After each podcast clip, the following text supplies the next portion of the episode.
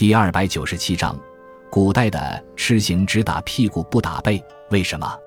笞刑是一种抽打犯人身体的刑罚，一般只打屁股不打背，并且对于施行用的主板也有详细规定。那么这个刑罚最初是如何产生的？只打屁股不打背又是谁规定的呢？先秦时期，五行为末，义、公、辟都是破坏人体器官的残忍刑罚。到了汉朝。统治者有感于前朝统治者因严刑峻法灭亡的教训，制定了新五刑，就是人们常说的笞、杖、徒、流、死五种。笞是其中最轻的一种，汉以前虽然也有，但并非主要的刑种。汉文帝时实行刑法改革，笞刑从此成为常用的刑种。但最初的的笞刑并不规范，笞打什么部位，用什么刑具，怎样施行。都没有严格的规定，吃数最多竟达四百，常常是刑未毕而人已亡。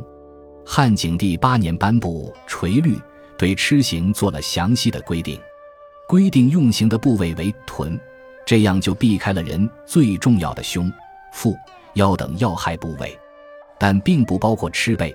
相传只打屁股不打背的做法是唐太宗规定的。真权是唐初著名的针灸学家。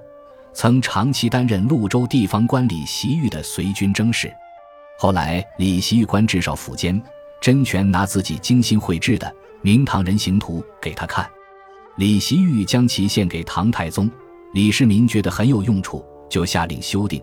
修订完成后，唐太宗仔细观阅，他发现人体经络穴位多集中于胸和背，而臀部穴位则较少。唐太宗于是联想到五行中的螭形。遂下令以后施行施行一律不准打背，而只能打屁股，这便是只打屁股不打背的由来。施行其实是一种很残酷的刑罚。关汉卿的《窦娥冤》中，窦娥这样唱道：“一丈下一片血一层皮，足见其残忍。”唐太宗的做法一定程度上避免了将罪犯打死，在当时是一种进步。